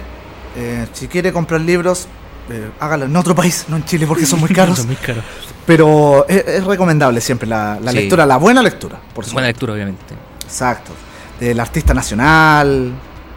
No me voy a. no, no, no, no me voy a nombrar. No, no, para nada. No. No, no, no, no. No, no. No, es que siempre. Ay, no, Chile, país de poetas. Habla Bueno. por ti. Pero una mierda. Bueno, eh, eh, siguiendo con, con, con, con la línea de, de lo que vamos a conversar. eh, esto es. le voy a bajar un poquito, un poquito más a la música. sí. Porque es una situación lamentable. Eh, lo hablábamos dentro de los, de los últimos, o tal vez el último programa que, que tuvimos, el tema de, del accidente de que falleció Kobe Bryant. No, fue de los últimos, no, no fue el último que, que lo conversamos acá y habló la viuda, La viuda. exacto, de que está, bueno, de- destruida, devastada por el tema de algo tan morboso, tan horrible, No, una bajeza Eh, gigante. exacto, de filtrar las fotos del accidente de los cuerpos. Los cuerpos, sí, ya los cuerpos Claro, es, es destruidos. destruidos, sí, por el accidente. Y lo más penoso es que fue un sector de la comisaría de Los Ángeles que lo compartió en un bar a medianoche. Qué buen tema de conversación. Miren, para, para que vean que, que Carabineros no son los malos acá en Chile. No, obviamente la, la viuda eh, se indignó muchísimo porque no solamente se filtraron las fotos de- del cadáver de Kobe Bryant, sino de, también de Gigi, una de las hijas que también falleció en ese trágico accidente. Lo que puede lle- llegar a producir el morbo de, bueno, ya, ya comentamos el, el tema del asesinato de, de Oscar Pistorio a, a la modelo. Y también ocurrió un caso similar que se filtraron las fotos del cadáver de, de Riva, de la, de la modelo. Se entiende que la foto se entiende para temas forense, para temas de investigación, etcétera, Claro. pero déjenlo ahí. Déjenlo ahí. ¿Cuál es el afán de estar compartiendo imágenes que obviamente la gran mayoría no le gusta? Hay algunos morbosos que sí le gustan, que son eh, que le encanta ver eh, sufrimiento ajeno, que le encanta ver eh, cadáveres. De hecho, hay algunos dementes que se excitan con cadáveres, que no me acuerdo de es el esta, esta enfermedad que vendría siendo como termina con filia, pero no me acuerdo, vendría siendo eh, no me acuerdo bien la el concepto, pero lamentablemente hay personas que se excitan con cadáveres, con gente Ah, muerta. eh, Eso ya en, necrofilia. Nec- necrofilia, exacto, necrofilia. Pero ya esa gente que ya prácticamente burlándose del dolor ajeno, burlándose de gente que ha perdido a seres queridos. No te hablo solamente de la familia Bryan, sino que también de los otros No, siete yo- ocupantes que fallecieron en, Es- Exacto. en ese accidente. ¿Qué nivel de humanidad puede tener una persona para para burlarte de eso? Está bien, uno es morboso por naturaleza, quiere ver ya como no sé, cómo en qué condición falleció esta persona, etcétera, pero ya estar compartiendo con gente de no sé, mira cómo falleció esta persona. ¿Para qué? Exacto. De, de ¿Para hecho, de hecho me, me recuerda cuando se filtraron las fotos de, de Eduardo Bombalet cuando falleció. También. También, de, de hecho, lo, lo pe- lo peor de todo es que me las enviaron de la nada. Me dijeron, mira, mira, la- mira, ¿cómo se llama? Mira, mira esta foto que me tomé, me acuerdo. Me- o sea, me, me engatusaron para, como eso- para eso- llamar la atención eso de es lo peor, eso es lo peor que no son directos, no son directos. no sé, Exacto. mira la foto que me enviaron, mira el archivo que me enviaron, o incluso Claro. algunos medios de comunicación morboso, eh, revisa las últimas fotos de, de tal persona. Claro. Para que el pésimo periodismo que existe, el- los pésimos comunicadores que existen en todo el mundo, eh, pero hay que decir que Estados Unidos eh, son los reyes del morbo. No sé si tú conoces Sí, o te y- suena... Y aparte el doble estándar. Sí, no sé si te suena el premio Pulitzer, Sí. el premio, el gran premio del periodismo mundial. Pulitzer fue Que no el, lo voy a ganar nunca. Pulitzer fue el rey del morbo, fue el rey de la prensa amarillista en Estados Unidos. Por eso no lo voy a ganar nunca. Una de las paradojas de No, no, no es porque no me dé la calidad, es porque no. No, ¿para qué? No, ¿para qué? No, es como. no hay motivo. co- Es como ganar un. Ahora este premio musical que está. Un Emmy. Claro, como un Emmy. No, ¿para un qué? Emmy, un Grammy. Claro, ¿para qué? No se lo van a cualquiera. Sí. O la gaviota también, pero bueno, eso ya lo dejamos para otro otro otro programa. Pero el nivel de el nivel de policía que existe a nivel mundial, que ya está siendo cuestionada en muchísimas partes del mundo, que ya no basta solamente con reprimir de la nada, a pito de nada, y compartir imágenes de de cadáveres como si fueran trofeos de guerra. Claro, claro, sí. Eso, eso tal vez es lo peor de todo. Mm.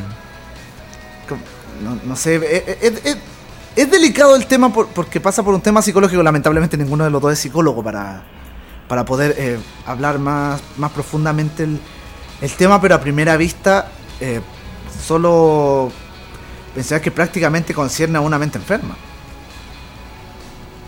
Desde ese, desde ese punto de vista, a primera vista, insisto, a primera vista no somos eh, eh, psicólogos para, para poder decirlo eh, de manera tajante, pero a- al menos a mí a primera vista sigue siendo bajo bajo esa bajo ese parámetro. Ujú. Una, una mente enferma, no una mente que en buen chileno y bueno, en, en buen término prácticamente hispano, eh, no da para más. Sí, es lamentable. Todo lo que ha acontecido y bueno, después de las ceremonias que se hicieron en honor a Gigi y Kobe Bryant, que en honor a, hacia esas personas, la propia viuda Vanessa Bryant renombró la fundación de que antes se llamaba Mamba, ahora se llama Mamba y Mambita en honor a Kobe y Gigi, que días después, justo por coincidencia, el 24-2, el 24 de febrero, se hizo una mega conmemoración en el Staples Center, el hogar de Los Ángeles Lakers, donde hubo muchísimos famosos y compañeros que compartieron camarín y cancha con, con Kobe Bryant. Quizás los discursos más emotivos fueron los de Michael Jordan, que incluso lloró muchísimo en esa en ese, en ese funeral y Shaquille O'Neal, a mí me llama muchísimo la atención la relación que tuvieron ambos, Shaquille O'Neal con Kobe Bryant, porque eran como agua y aceite. Kobe Bryant era como muy metódico, era demasiado estricto para su entrenamiento y Shaquille O'Neal era desordenado, era Claro, el bueno es- para es más- es más- chistes, es más bruto. Es más bruto también. Y también en la época de oro de Los Ángeles Lakers con Phil Jackson como técnico, hubo muchísima pelea, lucha de egos entre ambos. De hecho, peleas, Sí, pero es que Shaquille O'Neal había sacado un juego de Super Nintendo. Horrible, pero lo había sacado. Sí. Se, viene, se viene a todo esto dentro de las noticias de eh, Geek, para, Ujú. para descomprimir un poquito, que estamos como muy, sí. muy depresos. Eh, se viene Chuck Fu 2. Ah, bueno. Se, se Bueno. lo- se logró una campaña en Kickstarter. Y para los que sufrieron con ese juego, quisieron más.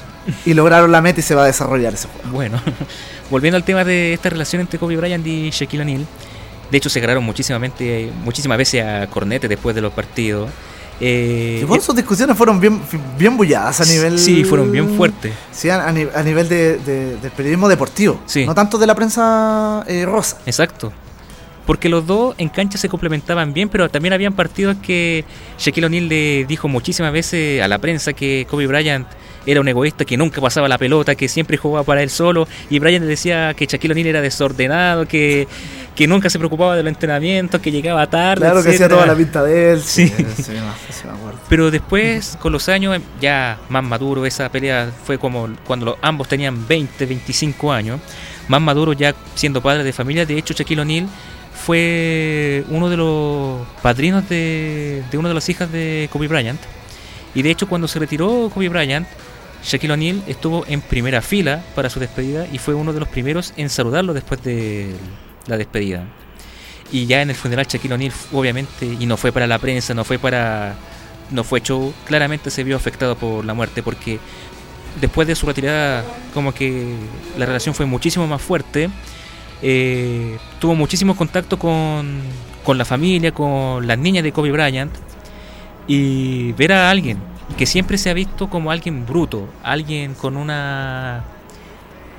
con un carácter de hierro, con su más de 2 metros y con su más de 100 kilos de peso, ver como alguien bruto, como alguien eh, que impone respeto, verlo así llorar Sí, quebrarse. y quebrarse fue de verdad a mí me me llegó esa esa reacción porque se notaba que la relación entre Bryant y Shaquille O'Neal era verdadera y eran de hermanos a pesar de todas las peleas a pesar de, las discusiones que tuvieron era una relación verdadera una relación sana al fin y al cabo y ahí se dio ahí nos dimos cuenta que Kobe Bryant dejó una huella en muchísima, en muchísimas partes, no solamente en Los Ángeles Lakers, en el básquetbol en general, incluso siendo querido por hinchas de los Bolton Celtics, que vendría siendo el equipo archirrival de Los Ángeles Lakers. A ese nivel llegó Kobe Bryant en su en su más de 20 años de carrera de, de básquetbol profesional. Simplemente na- eh, nada que decir. Ya prácticamente dijimos todo, Mm. tanto de un lado del, Sí. de- del otro, que nos había quedado pendiente el tema del funeral de Kobe Bryant porque no, no habíamos estado. Pero. Bueno, el, el legado. ya- Sí. eh, ins- insistir, el, el legado va a quedar. Para, para siempre. eh, eh, no que no se extrañen si con el pasar de, lo- de los meses se siguen haciendo homenajes. Porque no, tal Van vez un, esta- un estadio, tal vez. Uno, uno nunca sabe. Mm, cambiar el, el pabellón de Los Ángeles Lakers como Kobe Bryant. Claro, Kobe Bryant Arena, quién sabe. exacto. Eh, Hay que, hay que ir viendo, bueno, todo, todo se va a dar con el, Con el tiempo. con el tiempo. Sí. Eh, cambiemos radicalmente de tema. Porque, porque A muchos les va a interesar Eh, este tema. exacto. Incluso para los que no les gusta mucho el deporte, les va a interesar. Exacto. Y por eso quedó para el último. Sí. Un poco para descomprimir, como dijiste, un poco más, más lúdico este, este tema. No sé si a varios o a ti, José Ángel, te suena Dazón. No, así no. Dazón, bueno. O Dazen, como sale Claro. escrito en, en, su, en su formato. Bueno, Dazón vendría siendo el Netflix del deporte. Ah, por ahí me suena más. que se instauró en 2016 en Estados Unidos y que de hecho tiene los derechos de programación y de televisivos de la Premier League, pero que se le sucedió para esta temporada a ESPN para Latinoamérica. De hecho, su fase inicial, que reiteramos, partió en 2016, contó con estrenos en estos países: Alemania, Austria, Canadá, Italia, Japón, Suiza, España y Brasil. Es el Netflix de los deportes que cuenta con transmisiones de muchísimos deportes, obviamente de fútbol, que cuenta con la mejor liga del mundo, del Tour Mundial de, de la ATP, de boxeo, de Fórmula 1, incluso Mundial de Dardos. Mundial de dardos. Mundial de Dardos, sí. Tiene los derechos del, de ese deporte. No, eh, a ver, empecemos. Que no sabía que existía un mundial Sí de dardos. existe un Mundial de Dardos. Y es más, los británicos lo disfrutan. Es uno de los eventos más vistos dentro del Reino Unido. El campeonato de, de dardos, de verdad. Lo disfrutan. No, si puede sonar chiste, pero de verdad lo disfrutan. Oh. Bueno, este servicio por streaming, que controla muchísimos deportes, ayer dio la gran noticia que va a iniciar una fase de expansión mundial para más de 200 países y que su gran estreno va a ser el 2 de mayo con una pelea entre Saúl Canelo Álvarez y un rival que se va a definir para las celebraciones de la festividad del 5 de mayo, que es una celebración mexicano-estadounidense muy importante en Norteamérica. Esta fase contaría, en un principio, solamente con boxeo y originalmente en inglés para esta expansión mundial. Y que ya tiene confirmado a países como México, era que no, Saúl Canelo Álvarez es mexicano, y Argentina. Ahora, si me preguntan si va a llegar a Chile este streaming, la respuesta es no se sabe. No se yo me- sabe. yo pensé que era no. No, no, no se sabe. ¿Por qué?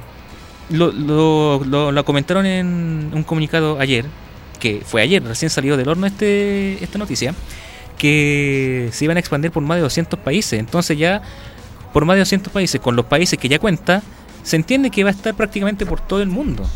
Y ya México anunció que va a estar Dazón, que en Argentina también va a estar Dazón. Entonces, lo más probable es que Chile también cuenta con ese streaming y si lo vemos en esa lógica un poco más, más universal, un poco más capitalista, Chile es uno de los puntos clave en cuanto a streaming en cuanto a consumo online, en cuanto a consumo de internet. Eh, exacto, pero hay un tema ahí. Que lamentablemente no hay mucha cultura deportiva. So- es cierto, somos los reyes del streaming. Lo que, lo que me acordé, lo que es, es- ahí tal vez el punto, Sí. el punto de inflexión. no hay cultura deportiva. Y lo vemos y llegó la hora de hacer pebre. Póngale, póngale. Existen los canales como el CDF, que tienen los derechos exclusivos del fútbol. No entiendo por qué todavía no lanzan una señal 1, una señal 2, la señal básica. Insisto, TNT Sport, ¿dónde te quedas? es una mugre. TNT Sport, que en paz descanse. CDO, CDOR, y ahí nomás lo dejamos. Eh, no hay señales deportivas de calidad. En Chile al menos. No, de No- hecho, no las el, hay. el, el- el CDO tenía los derechos de, de básquet De, también. de básquet. Claro, de la Liga Nacional de Básquet. Sí, de si la, no me equivoco. De la Liga Nacional, exacto. Claro, y, y, y- y están ahí. De hecho, el CDO tuvo los derechos del fútbol femenino. Creo que todavía tiene una parte también. Yo no he visto partido en CDO. No he visto. No, no, no, no, no tampoco. So- Solo estoy nombrando los que tienen, no estoy diciendo que lo haya transmitido. Porque de hecho una parte la- eh, las compró DirecTV tratando de, de- de ingresar Sí, pero- al, sí, al sí, mercado nacional. pero te compran los partidos importantes. Exacto, por eso digo que compró una parte. No compró los, de- los derechos. Ahí te estamos hablando de que no hay cultura deportiva. No hay cultura deportiva. Exacto, y de hecho DirecTV no, no siguió transmitiendo fútbol femenino por lo mismo, porque no, no tuvo no tuvo el arrastre que esperaba. No. Bueno, vamos a ver si Dazón llega a Chile, insistimos. No se sabe si va a llegar, pero si o, sea, o seguimos... sea, ojalá. Ojalá. Y puede marcar un antes y un después. ¿Y por qué no hacerle una competencia de verdad a CDF? Y quién sabe, ganarse los derechos televisivos, como No, lo ha hecho al mismo CDO, que, que haga la pega Sí. bien, si al final eso es lo que uno como pide. lo ha hecho, mira, en Japón. Dazón tiene los derechos de la liga japonesa, de la J1 y de la J2. ¿En serio? Dazón, un streaming, No, no, es un canal, ni un canal japonés, no es el TV No, Tokio, pero- ni otro canal, el NHK qué- es qué- Dazón. Qué, qué- qué buena inversión ahí tener a, a. Oliver Atom todos los fines de semana. Qué inversión más grande. Pero hablando en serio, André Iniesta, que también tuvo que ver un poco, Sí. David Villa, que también tuvo que ver un poco, Fernando Torres, en fin. eh, campeones mundiales que vinieron a darle un poco de calidad al- a la liga japonesa. Insisto, Dazón va a dar que hablar, ya está haciendo de la suya en Europa, ya está llegando a muchísimas partes del mundo, ya tuvo en Brasil donde fue un éxito, contando con el Brasileirao, con los campeonatos estaduales. Quién sabe si Dazón puede ya dar la pelea en serio a los derechos televisivos y ser verdaderamente el Netflix deportivo que se espera en Chile. Yo me acuerdo que para ese mismo año 2015-2016 se había anunciado un Netflix deportivo y no pasó nada. Y al final Dazón fue el Netflix deportivo que está haciendo de la suya en Europa, volvemos a reiterar, y puede dar la pelea fuerte en Chile, en un país donde lamentablemente no hay cultura deportiva ni futbolística. ¿Por qué lo digo? Lo hemos dicho un montón de veces. Se habla de la U, se habla de Católica, se habla de Colo Colo, de la selección adulta masculina y chao, nos vimos. Nada más. Exacto. Y paramos de contar. Y paramos de contar. Bueno, así que yo pienso que tú también, José Ángel, y yo personalmente espero con ansias Dazón que podría dar el gran golpe al mercado de streaming y a esta cultura online, a esta cultura digital que estamos viendo en el país. Ya mucho escuchamos música solamente por Spotify o por YouTube, que todos estamos viendo series o películas, documentales a través de Netflix, ahora con Amazon Video, que también llegó fuerte a nuestro país, con producciones originales, con streaming de, de producciones de, de series. Dazón podría dar el gran golpe si es que llega a Chile en una fecha estimada 2 de mayo, con la gran pelea entre Saúl Canelo Álvarez y un rival por definir en las celebraciones del 5 de mayo, las celebraciones chicanas que son muy importantes tanto para México como para los Estados Unidos. Bueno, Diego se nos pasó volando. Ya tenemos prácticamente la 1 de la tarde, 12 del día, con 57 minutos. Según nuestros digitales, agradecido, como siempre, de, de que estés acá, que no te vayas de vacaciones de nuevo. No, va, va a esperar un gran, un gran rato, un gran rato. Pero agradecido siempre de que vengas acá, que, que estés en estos martes polideportivos, da- da- datos distintos. Nos recomiendan libros en la, en la pasada, muy, muy buena información por lo demás, sé que la gente que nos escucha también lo, lo agradece, así que dejo el espacio para que pueda eh, despedir y ya empecemos a cerrar el programa. Bueno, nuevamente muchas gracias José Ángel por esta gran transmisión. La hemos pasado súper bien con esta conversación, con datos distintos, datos que a más de uno le puede interesar. Volvemos a reiterar el libro Correr con los Keniatas, que habla de un periodista que estuvo viviendo un buen tiempo en Kenia y siguió con esta este régimen que sigue esta gente de, del África que le permitió correr una maratón sin ningún problema. El autor, Adaran Finn, periodista británico que estuvo un buen tiempo ahí conviviendo con la gente de África. Adaran Finn entonces correr con los keniatas y bueno, agradecer nuevamente a Radioteca Web Stereo por este espacio, a la gente que estuvo sintonizando y nos volvemos a encontrar en una próxima oportunidad. Sí, esperemos que sea el, el próximo martes, si no pasa nada Extraordinario. Exacto, nada extraño. Eh, saludar eh, rápidamente a la gente que nos, que nos escucha siempre. eh, Roberto Rodríguez desde, desde Talca, Víctor Rodríguez, Jimena Martínez que se encuentra de vacaciones, benditos sean. eh, a Oriana Pobleta, Fernando González, a Geraldine Fuentes que se está sumando a, a escuchar los capítulos de, de Piso 23. A Joan Valdés también, que se suma a, la a Vangelo Verdugo, que nos escucha desde La Serena. Eh, Nunca vino en, en febrero. Dijo que, dijo que iba a venir. Que, bueno, nunca ya no vino en febrero. pero ya no vino. Eh, Pero en fin, eh, saludos para él que, que esté bien. No, no he sabido de él en, en varios días. Pero eh, eh, saludos para, para él, por supuesto, también a toda la gente que, que nos sintonizó. Recuerden que pueden comentar y participar con nosotros utilizando el hashtag Piso23 a través de las redes sociales. Y será, por supuesto, hasta mañana en nuestros miércoles misceláneos, siempre de 11 del día hasta las 1 de la tarde. Que tengas una excelente jornada y por supuesto, como siempre decimos, si vas a salir a almorzar, muy buen provecho. Será hasta mañana. Chau, chau, chau, chau, chau.